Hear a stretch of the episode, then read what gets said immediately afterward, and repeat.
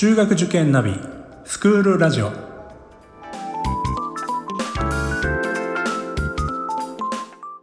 スクールナビゲーターののびるです。この番組は中学受験を目指すご家庭に学校の先生からの生の声や受験に役立つ情報をお届けするラジオです。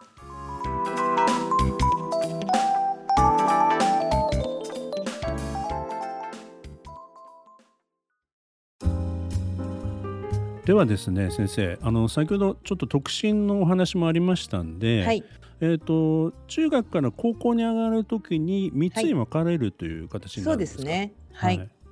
えーと、それぞれについてちょっと簡単にご説明いただいてよろしいですか？はい、A 特進につきましてはあの、まあ、日本大学の付属でございますので日本大学に行くという気持ちもあると思うんですけどもでも他も挑戦したいなとか留学もしたいなとかですねでそういうような思いの子もたくさんいると思います。そういう子たちに少しでもこう動きやすいような環境をということで、えー、作ったあクラスです。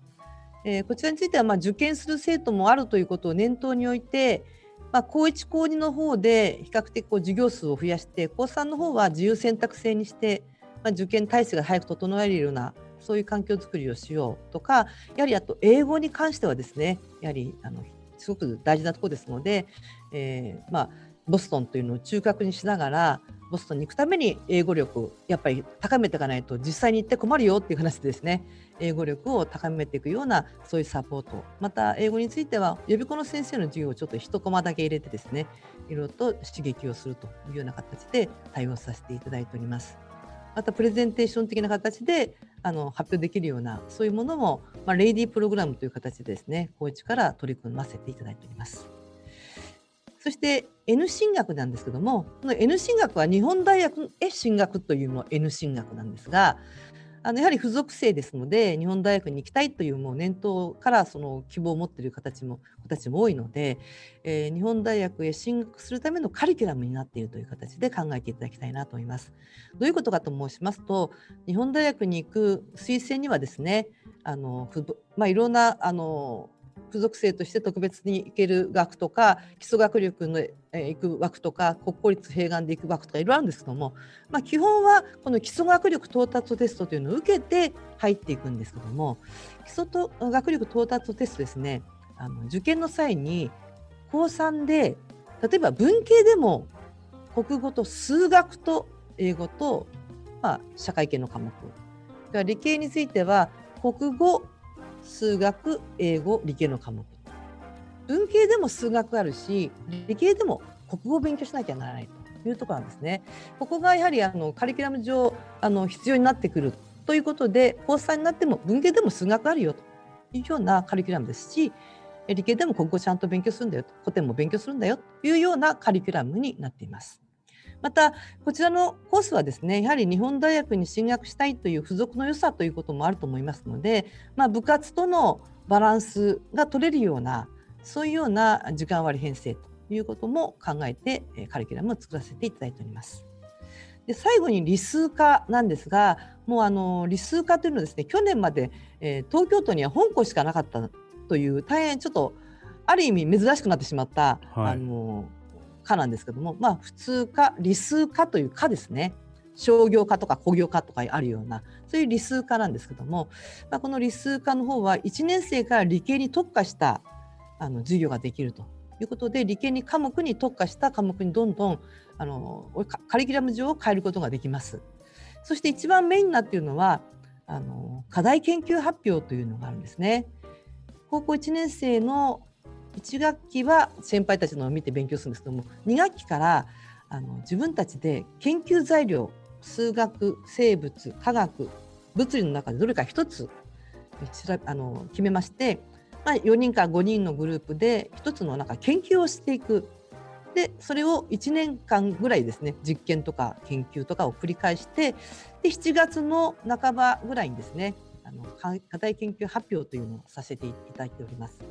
でその研究発表を、まあ、外部の方にもいろいろと見ていただいて公表いただき最終的には高校2年生の2学期に、えー、ポスターセッションというのがあるんですけどもそこまでつなげて持っていくという形でやらせていただいていますが本当に面白いです。多分こういうことをやってるとこはまあ、これからは増えてくるかもしれませんけども、はいなかなかなかったかなと思いますし、まあ、そういう勉強ができるように土曜日は課題研究ができる日というふうにさせていただいてあの、まあ、普通の科目ではない理数科の特別な科目実験ができるような科目に、えー、変えさせていただいているという特色もあります。あの実際中学受験で入られた生徒さんというのははい、その、えー、と高校生にこの分かれる時っていうのは、はい。何かこう条件とかその希望とかっていうその辺のところってのはどういうふうになってるんですか？そうですね。あの希望は一度伺いますけどもやはり学力という部分につついてはあの一般のお推薦の基準に一応照らし合わせて学校の方であの推薦をさせていただくという形になってますのでただちょっと届かなかったけどぜひリス買いたいですっていう人はあの一般受験の時にですね一緒にこう勉強してもらってその成績をもとにしてあの、まあ、判断させていただくこともございますけれども。はい。ただあの中学生の段階でも理数科に入りたいですって本校の中学に入ってきてくださってる方もいらっしゃいます。ああなるほどね、はい。うん。ああの理数科だけでも50年の歴史があるんですよ。なるほど、はい。すごいですねそれは、はい、もう、はいあの本当にたくさんの方々が卒業してあの先輩たちも非常にまあお医者さんになったり研究家になったりとかですねいろんな方々いらっしゃいますので、まあ、そういう歴史の中であの本校に入るときにもう理数科に行きたいので中学から入りますっていう方もいらっしゃいます。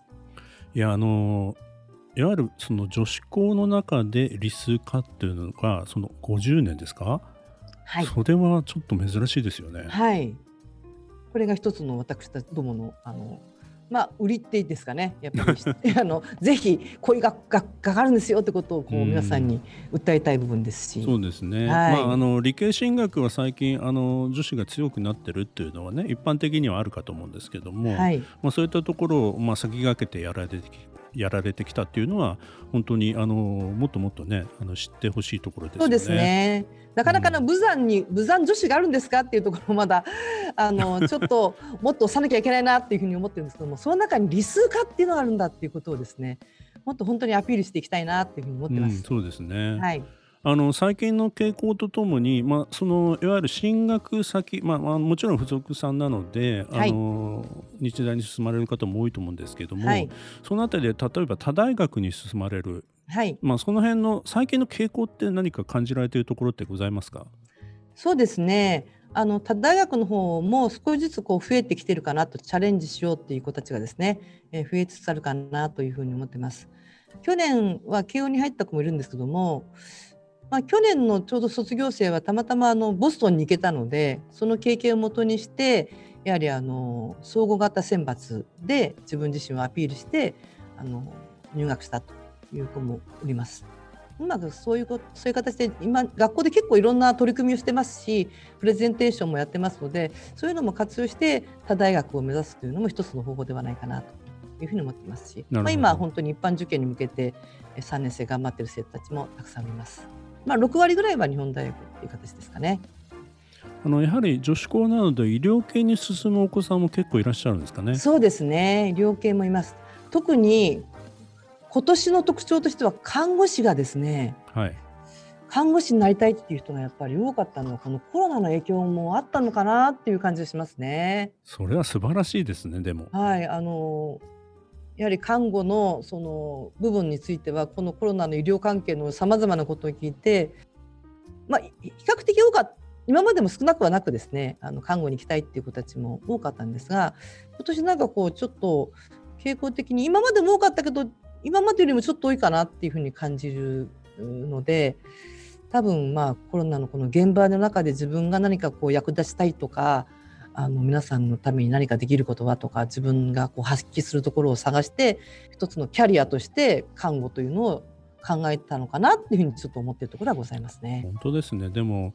ねちょっと前までは看護師さんって大変な仕事だから どっちかっていうとねもっとちょっと違う仕事がいいみたいなところってなんか風潮としてなんか感じたところがあるんですけど逆にこういうようにまあ日本全体が厳しい状況になってでもなおさらなおもまだその現場ってのは大変だっていうのがいろんなニュースとか報道ではい、出ているにもかかわらずそうやってそういうことをし志望したいっていうか希望しているっていうまあ、そういう人が多いっていうのは本当なんか誇りですよね。はい本当に。何かやっぱり女の子って意外とですねこう誰かのために立ちたいっていう気持ちが結構強いので、はい、まあ、そういうニュースの中でやっぱり看護師が大変だってことは聞いてるけどもじゃあ自分がそこで何かできるかなっていうふうに思えたんじゃないかなって思うと、まあ嬉しいところですね。本当ですね。あの、はい、ちょっとそれはなんか男子にはちょっとないかもしれない。ないって言ったら ダメダメかもしれませんけど、でもいやそういう意味で女性の強さっていうのを感じる場面ですね。そうですね。はい。えっ、ー、とそれからえっ、ー、とやっぱりあの先ほどお話しされたようにその理数科であったりとか数学を必ずあの勉強するっていうことがまあ、その進路を選択する時の、まあ、いわゆる幅の広さみたいなところにもつながってるように気がするんですけども、はい、そのあたりもいかがですか？そうですね。あの数学の本当に教師っていうか本校の教員は、まあ、数学のこと本当にもう丁寧に地道にあのやっておりますので中学1年生から本当に丁寧に地道にいろんな形であのサポートしてますしあのもちろんなんとなく数字は好きじゃないんだっていう子もいるんですけどももちろんです、ね、も、はい、そういう中にあっても本当に着実に力をつけるようなあの先生方のチームワークっていうのはすごく感じています。はい。やっぱりあの数学はかなりその大学入試一つとってもあのいろいろこう必要になってくる、まあ、あの求められている時代なので、はい。まあ、これからは、まあ、あの数学が得意なのは男子みたいなそういう枠にはめずにね みんながこうね、ね、はい、あの本当にあの女子の生徒でも、まあ、うちの塾なんかでもそうですけど算数大好きみたいな子って結構あのいらっしゃるんで、はい、はい、そういう人たちが世の中に出てねあのやっぱりそういう理数系のねそういったお仕事そういう関わるお仕事を引っ張っていってもらいたい、まあ、リーダーシップをね取ってってもらえばいいかなというふうにも思いますね。校長先生から何か他にちょっとここでお話ししておきたいこととかございますか、うん、女子校のやっぱり良さっていうのをもっと皆様方に知っていただけるとありがたいなと思います。なんかイメージ的に女子校ってなんか陰湿なんじゃないのとかなんか変な マイナスイメージをですねお持ちで驚愕のがいいんじゃないかって思ってるような方も中にいるかもしれません。そんなことは絶対ないんですけどもなんかどっかで変にイメージ付けられちゃったところがあったのかなと思うんですがもうぜひうちの学校に来てくださいって言いたいですね。来ていただいて生徒の顔とか様子を見ていただければあこんなにあの楽しそうに明るく元気にやってんだなってことを感じてもらいますしあの中にはですねあの妹さんが実は武山武山女子中学校の方に入ってて高校でですねあの別な学校いたんだけど高校受験でうちの学校に行きたいっていうお姉さんがいてそれはなぜかっていうと妹がすごく毎日楽しそうにしてるから 私も武山の高校に行きたいわと思って受けるっていうそういうような話も聞いてるぐらいなので、まあ、多分家庭の中で楽しくやってるというのをあの家族の中で感じ取って来ていただけてると思いますし、まあ、お姉さんが言ってるから妹も来るっていうのは結構あるんですけども逆に妹が楽しそうだからお姉さんが武山女子高校にっていうのもね あるっていうのもこれも現実なんです。ですからまあそういうあの明るさ楽しさ元気それからまあコロナに対してもですね我々本当にあの丁寧に対応させていただきましたしあのもう去年の4月ですねコロナでもう学校を閉じるっていう時にはすぐにタブレットを皆様方におあの配送させていただきましてですぐに使えるようにしてもう5月の段階からホームルームやったり授業やったりという展開をですねいち早くさせていただきあの、まあ、なるべく子どもたちがこう勉強が止まっちゃうようなことないように対応しましたし来た来る時にはどういうふうに対応するかまたはあのまあ、分散登校もしなきゃないけども分散登校についても半分は学校に来ても半分の子たちは休んだけど休んでる子たちも同じ環境あの授業をですね学校と家とは違うけども、まあ、受験授業を受けることができるような環境を整えたりそういう意味ではあの本当にいろいろと丁寧に対応させていただきましたのでその辺については本当にあの保護者の皆様にはあの非常に評価していただきまあ、あの中には塾の方々からもですねあの武山術さん早かったですね対応っていうふうに言っていただけるようなそういうこともあの評価いただいてますのであのすごくそういう意味では丁寧に対応させていただいて現在になんとか来てるかなというふうに思っております。はいありがとうございます。あのまあ、日大というね日本大学っていう大きな大学があってその中でもいろんな学部を選択することもできますしまた外に出てあの他大学に行くっていうそういう環境も揃っていると。その中で、まあ、唯一の別学女子校であるということで、まあ、本当にあのそういう意味での特性というのははっきりしている学校さんだと思いますので、まあ、ぜひねあのまずは足を運んでみるということがあの大切なのかなというふうに今お話を聞いててあの私も本当にあの保護者の方リスナーの方にねあのまずは、えー、お勧めしたいなというふうに思います。最後にですね先生あの、はい、これから、まあ、受験を考えられている方、まあ、来年受験される方ももちろんいらっしゃると思いますけどもこの先、まあ、2年後3年後うちの子も受験させようかなというふうに思われているようなあそういった方々に向けてちょっとメッセージをいただけますでしょうか？はいまあ、あのいよいよ受験をされるという方々については本当にいろいろと緊張の中で生活をされているんではないかなというふうに思ってます。でこの緊張っていうのはですねあのもう子どもたちはもちろんなんですね初めての経験ですから。でもあの保護者の方々もひょっとすると、まあ、初めての子どもで初めての経験で緊張されてるっていうこともあるかもしれませんがまずあの保護者の方々からその緊張をですねどうほぐしていけるかっていうことが非常にあの大切ではないかなと思います。あの意外と子どもっていうのは親の考えてること思ってることってすぐ伝わっちゃうんですね。ですので緊張すればお母さん方が緊張すれば子どもさんにすぐ緊張が伝わってきますのでまあ、あの一緒になって、えー、受験に向けて取り組んでいく中にあってどうしてもこう目先のことだけにとらわれてですねあの焦ってしまって、えー、緊張してしまうということになると思うんですけどももう少しいろんな意味で広く幅広くですねあの視野を広げていただいた中でえなるべく子どもたちが本当に普段の力の中からあの生活の中から力が発揮できるようなそういう環境づくりをしていただきたいなというふうに思ってます。またあのこれから受験するという方々におきましてはぜひですねあのよくその学校のことについてあの調べていただいてできれば足を運んだりあの、まあ、なかなかコロナで足を運べない学校も多いっていうふうに伺ってますけれども、まあ、できればその学校に一回こう足を運んでみることによってあの子どもがあぜひこの学校に行きたいっていうふうに感じるであればぜひそこを進めてもらいたいと思いますしうん、親はいいなと思っても子供はちょっとピンとこないっていうこともあるかもしれないんですよね。でも最終的に子供があの通うわけですからですからやはりあの子供の言葉をよく聞いていただいて気持ちをよく汲んでいただいて受験という方に向けていただけるといいんじゃないかなというふうに思ってます。まあ、私も娘を受験させた母親だったので、まあ、そんな気持ちもちょっと感じつつそういうアドバイスをさせていただきました。はいありがとうございました、えー、本日はですね日本大学武山女子中学校高等学校の校長先生でいらっしゃいます柳沢先生にお越しいただきました。柳沢先生ありがとうございました。ありがとうございました。